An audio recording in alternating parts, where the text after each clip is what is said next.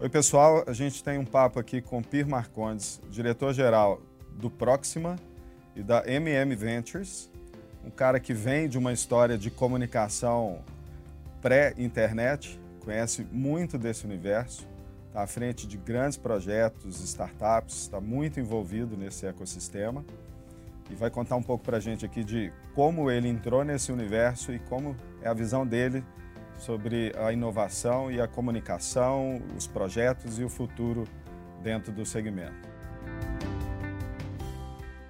Oi, Pir, tudo bem? Tudo bem, Rico? Como vai? Obrigado pelo, pelo convite. Imagina.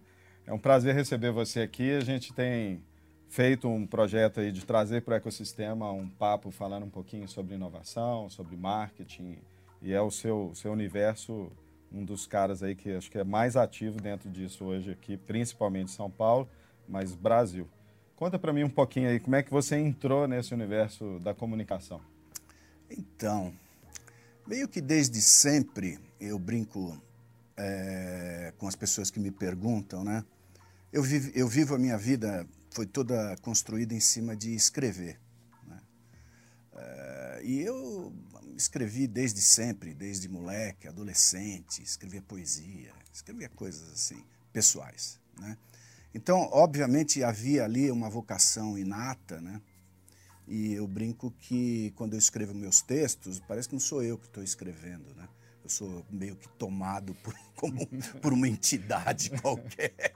E eu saio escrevendo, depois eu leio e falei, nossa, fui eu que escrevi isso aqui.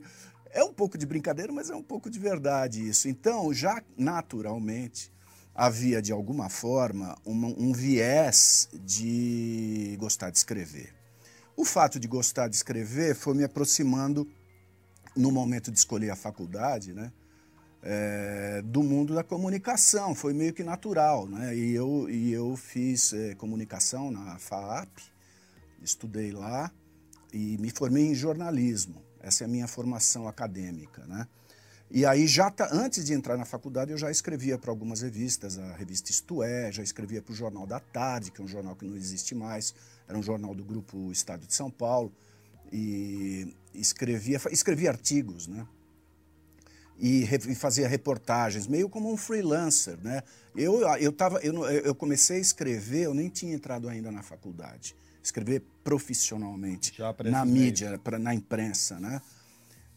Porque essa história que eu contei é era meio natural em mim. Então foi assim que eu entrei no mundo da comunicação pelo viés do jornalismo, aonde estou até hoje. E, e aí isso foi derivando para outras coisas. É, escrevi também na editora Abril, fui colaboradora, não era um jornalista contratado, mas fui colaborador da revista Exame, escrevi alguns artigos para a revista Playboy na época, mais ligados a comportamento, essas coisas, e, é, e fui evoluindo né, na minha vida profissional como, como jornalista. Então, esse é o, é o início da carreira. Fui bater no Meio Mensagem, que é uma empresa, um grupo de, de publishing né, na área de marketing e comunicação, que parte de vocês deve conhecer, é, onde estou entre idas e vindas há mais de 40 anos. Eu estava lá no início do meio mensagem. Eu já saí umas duas ou três vezes, mas a gente se gosta muito. e eu voltei mais duas ou três e ali. continuo lá até hoje. Eles devem gostar de mim. Eles me aturam há 40 anos ou mais. Então é isso, um resumo. E esse, esse processo aí de começar a ter tecnologia na sua vida, como que entrou a tecnologia nisso?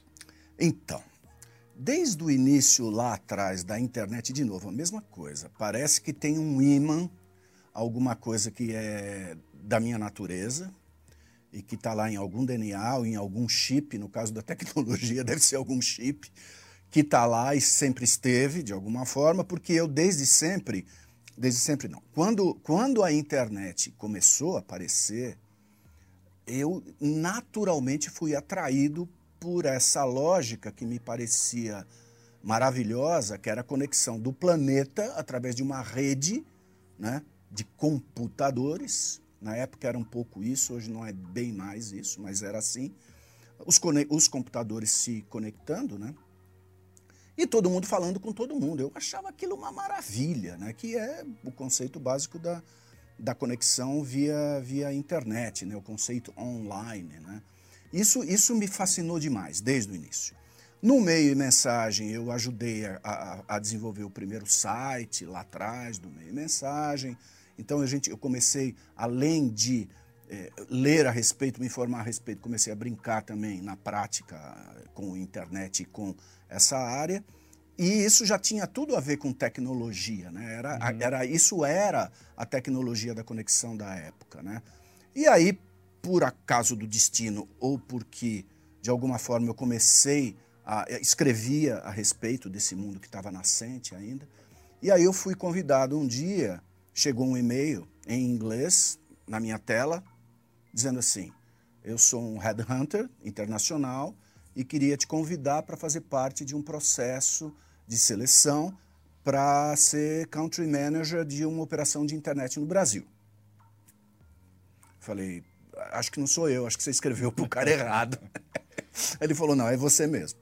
Aí fui lá. Era um headhunting, era um headhunter é, da Star Media, que era, um, na época, um portal que não existe mais, morreu lá na bolha da internet nos anos dois, 2001, 2002. E, e eu estou falando, essa história foi em 99, eu fiquei na Star Media 99 2000. O resultado é que eu fui, passei no processo, fui para Nova York, fui entrevistado pelos caras e virei o country manager da Star Media no Brasil. É, isso... isso... foi um período que você já teve fora da, do meio. Aí eu, eu cheguei para o meu amado parceiro e amigo Salles Neto, que é o dono do meio mensagem, e falei, Neto, é um negócio que eu gosto muito, eu preciso ir para lá. Ele falou, vai, meu filho. Depois eu voltei, mas aí eu fui. E fiquei lá dois, dois anos na Star Media e foi aí, aí eu me conectei com internet, tecnologia, definitivamente e, não me desliguei mais. Bom, aí a gente hoje está vendo esse movimento alguns anos depois, né? A internet chegou em 95, a gente está falando de, de, ter uma aderência maior a partir desse período aí de 2000, 2001, as pessoas começaram a ter de fato em casa esse, essa presença da internet dos computadores muito mais forte. E a gente está falando de quase 20 anos depois aí. Como que você está vendo esse modelo do que tem acontecido, de modelo de negócio, a entrada de startups, dessa visão de transformação que vem se falando tanto, que não é simples assim, é transformação de pessoas, transformação de modelos Sim. de negócio. É, mas existe um novo mundo, né? A gente está falando aí de comportamento. Pessoas Sim. que entram com um jeito de pensar diferente, empresas que tentam assumir esse modelo também. E, e como que na comunicação a, acontece e vem acontecendo esse, essa transformação? Então, isso você descreveu muito bem, é exatamente isso que você acaba de descrever. No mundo da comunicação, idêntico, né? O que essa transformação toda é, faz com as indústrias, os modelos de negócio, as empresas. E, e, na verdade, tudo começa nas pessoas, né? começa na sociedade e depois ela vai se espraiando para o mundo corporativo, dos negócios, etc. É... Por algum clique que a tecnologia e essa capacidade de conexão é, propiciada por essa internet que eu descrevi lá de trás traz junto, vem embedado nesse, nessa lógica é, e nessa dinâmica de conexão das pessoas, vem junto uma capacidade de transformação que tende a ser exponencial. Né? Tem umas curvas que a gente vê em gráficos, assim, a gente está num momento de uma curva, segundo projeções de quem estuda isso. A Singularity University tem uns, uns gráficos a respeito disso, o MIT também, enfim, eles eles dizem que a gente está num momento assim de uma curva de evolução. Evolução entenda-se disruptura. Essa, toda essa lógica de conexão e essa dinâmica, elas vão desrompendo os negócios todos, todas as cadeias antes existentes, que eram muito estáticas, né? elas mudavam muito pouco ao longo dos anos. As, as novas lógicas de negócio, o novo olhar que se tem para vários ecossistemas e praticamente todas as cadeias de todas as indústrias, vai desrompendo, vai quebrando é, as lógicas anteriores, o legado anterior das empresas e das indústrias, e isso está se acelerando, essa curva que é aceleração, né? É, é exponencialização. E no mundo da comunicação, desrompeu um, também, como em todos os outros negócios, uma cadeia existente. Isso significa o seguinte: grandes players da indústria, vou usar essa expressão, pagam hoje o preço por talvez não terem conseguido andar rápido e pegar essa onda e surfar essa onda. É, eu estou falando de grupos de comunicação importantes, grandes, que hoje sofrem um pouco essa, esse impacto da transformação digital. As agências de propaganda, que são também um, um player, né, um setor importante, também sofrem com isso. É, mesmo os fornecedores dessa indústria, estou falando de gráficas, estou falando de um monte de coisas que existiam, todas elas estão sendo desrompidas. Então, o impacto disso no mundo da comunicação é não só transformador, como ele é, de alguma forma, ele está, assim, trazendo um, um desafio enorme para essas companhias. Em cima desse legado antes existente, que está meio que tendo que se transformar, está sendo criado um novo layer, e aí a gente, aí é, é tecnologia na veia, aí são startups que você comentou, chegando com uma nova lógica de negócio, elas, elas pegam uma dor específica de um determinado pedaço de um negócio, vão lá e trazem um, uma solução muito mais rentável, muito mais escalável, muito mais sustentável e, e muito mais inteligente para essa lógica toda do mundo contemporâneo. Então, no, na comunicação não foi diferente. Eu vejo o futuro com otimismo. Eu sou um otimista, por natureza, também está lá no meu chip. É, por outro lado, tem dores, né? Tem, tem empresas que vão, vão, infelizmente, vão ficar pelo caminho. E o Brasil está mandando bem nisso, nessa questão de desenvolver startups, de ter empresas que vão apoiar essa transformação das grandes, porque, inevitavelmente, essas grandes são que movimentam os grandes volumes aí de negócios do Brasil. Sem dúvida. E as pequenas vão ajudar nisso, né? Sem dúvida. E a gente está conseguindo acelerar como se espera ou como precisa? Olha, sempre é, é, tem dois jeitos de você ou responder essa pergunta ou de olhar para essa realidade, que é o tal do copo cheio e o copo meio, meio cheio meio vazio. É, está, sim, a resposta é sim, está. Tá? Então, o ecossistema de startups brasileiro, ele, ele, nós somos um país que está sempre vivendo uma dificuldade econômica qualquer, né? É, é cíclico, né? Eu não me lembro de ter vivido, assim, é, raramente vivemos momentos é, econômicos de pujança e tudo bem, cor, mar, mar, azul. Né? Acho que nunca vivemos isso. E na, na, maior parte das vezes, muito pelo contrário. Né? Mesmo assim, esse sistema de. esse, esse ecossistema de startups no Brasil, ele veio se multiplicando e está se multiplicando de uma forma maravilhosa. Eu acho que parte da solução dos problemas da economia e do país passam por esse ecossistema de startups que está tá nascente no Brasil. Então, uma, uma resposta para a sua pergunta é sim, estamos indo bem, temos tantas dificuldades, a gente poderia estar tá indo muito pior, ok? Então, esse é um lado. Aí você falou das grandes empresas. As startups estão aí para ajudar as, as, grandes empresas na, na sua transformação. E muitas já estão entendendo que isso é importante, tanto que fomentam, né? Através do Corporate Ventures e programas de aceleração de startups, várias delas estão olhando para esse mundo, o que é muito bom, porque a inovação vai vir daí, né? virá de fora para dentro das grandes companhias. No entanto, e aí é o outro lado do copo, outro pedaço do copo, outra resposta para sua pergunta é: quando você pega estudos sobre investimentos em inovação, tem um jeito de medir isso. E tem, e tem estatísticas e estudos e pesquisas que mostram. O nosso investimento neste país em inovação é medíocre. Então, apesar. Nós estamos indo bem, como eu disse.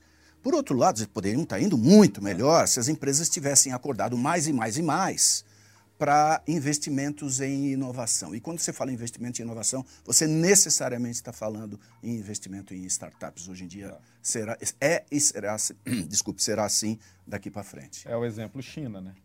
E é impressionante quando a gente já ouve falar, já tive conversando com a turma da Bossa Nova, o pessoal que trabalha com internacionalização, e eles contam mesmo de, de como que lá está à frente, né? O Zé Ricardo, que trabalha com Sim. isso e apoia o governo nisso, né?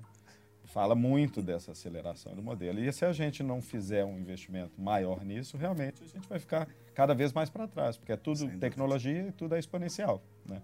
É isso, essa é a verdade, é, queiramos ou não. Sim, não investir vai trazer um impacto negativo na nossa evolução. Indiscutivelmente, a China tem um modelo é, impressionante de aceleração de tudo isso. É, tem acontecido uma ponte que eu acho muito promissora e legal de levar muitos empresários estão indo para a China, né?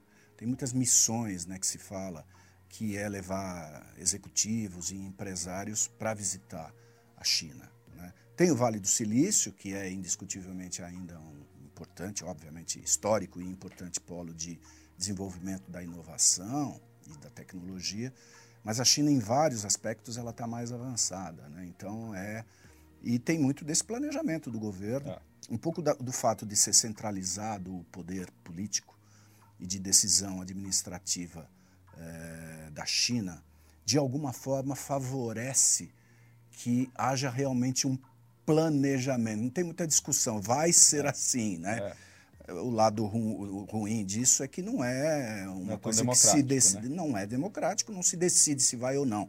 Vai ser assim porque o governo assim diz. Por outro lado, tem sim um planejamento e você enxerga isso com clareza. Vai desde a escola, né? E, e, a educação é fundamental, uma alavanca fundamental nisso, até o, os investimentos em desenvolvimento de startups e de tecnologias disruptivas. Né? Eu ia te perguntar, já que a gente está mandando bem algumas coisas aí, no que, que a gente não está mandando bem. A gente já viu que esse investimento é um ponto. Tem algum ponto que você também percebe que, que precisava? Claramente sim. Veja, é, onde a gente vai bem? Disrupção em serviços. Então, o mundo fintech no Brasil hoje está bombando, até porque o nosso internet banking sempre foi muito evoluído comparativamente ao mundo. No né? mundo é. A gente sempre foi esse setor sempre foi muito bem do ponto de vista de incorporação da tecnologia. Né? É, nosso internet banking é mais avançado do que vários países da Europa, do que os Estados Unidos, enfim, a gente... Então aí também que eh, o mundo de fintech também se desenvolveu em volta disso, né? E é muito poderoso, mas nós basicamente estamos falando de disrupção na área de serviços financeiros, uhum. no caso, né? É, nós estamos assistindo disrupção começando a um, um, movimento importante na área agrária, que tem poderosos investimentos, né? a agroindústria é muito poderosa no país, muito rica, internacional também, porque exporta. Então aí você vê, mas sempre é, começa nos serviços. É. Então é logística. Onde eu não vejo, para responder a sua pergunta, onde eu não vejo ainda um grande momento disruptivo é na área puramente tecnológica.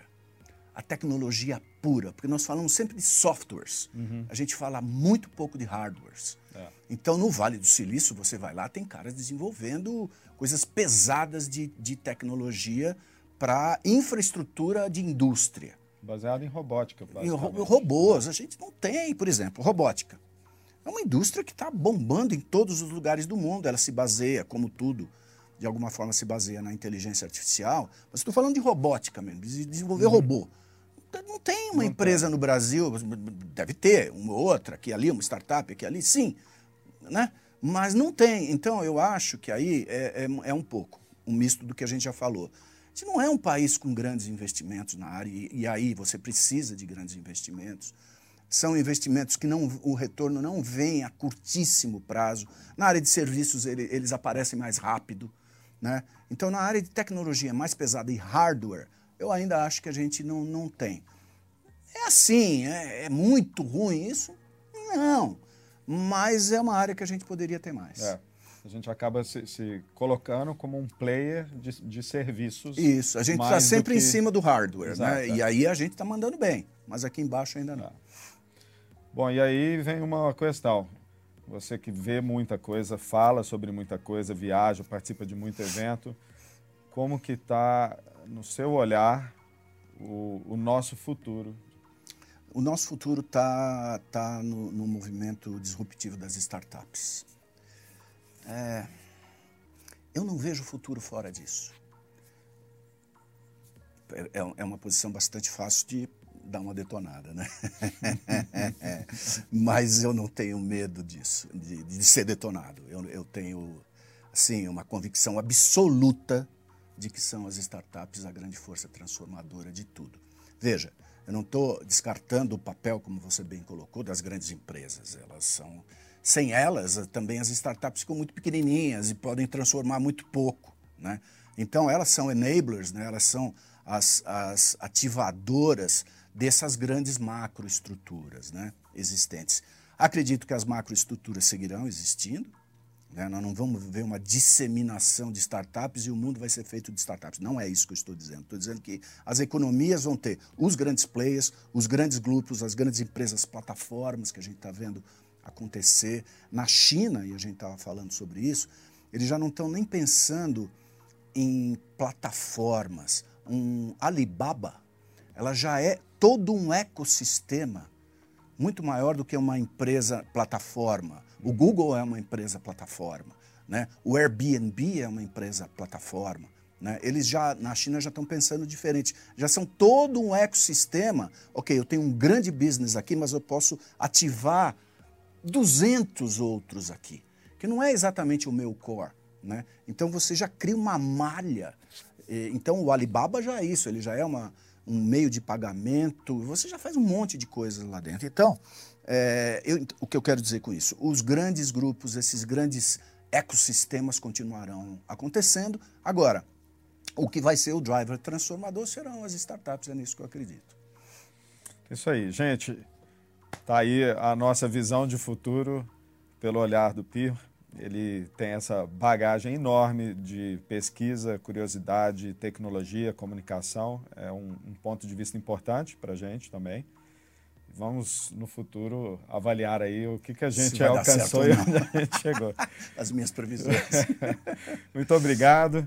A gente se fala de novo em outros capítulos, em outros momentos. Com certeza, Pir volta aqui para continuar esse papo de outros pontos de vista e colaborando com a gente. Obrigado. Quando quiser, Rico. Obrigado, obrigado pelo convite. Tchau. Tchau.